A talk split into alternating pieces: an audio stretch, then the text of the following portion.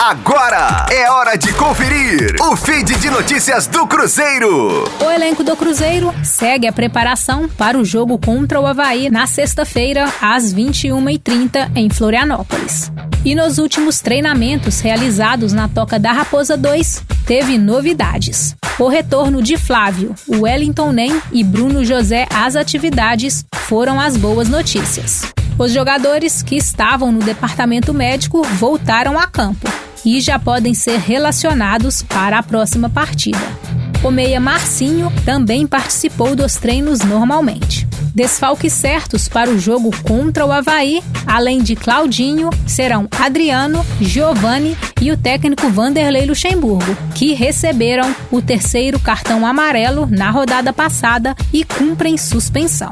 O auxiliar técnico Maurício Copertino é quem comandará o Cruzeiro em Florianópolis com as informações do Cruzeiro para a Rádio 5 Estrelas, Letícia Seabra. Fique aí! Daqui a pouco tem mais notícias do Cruzeiro.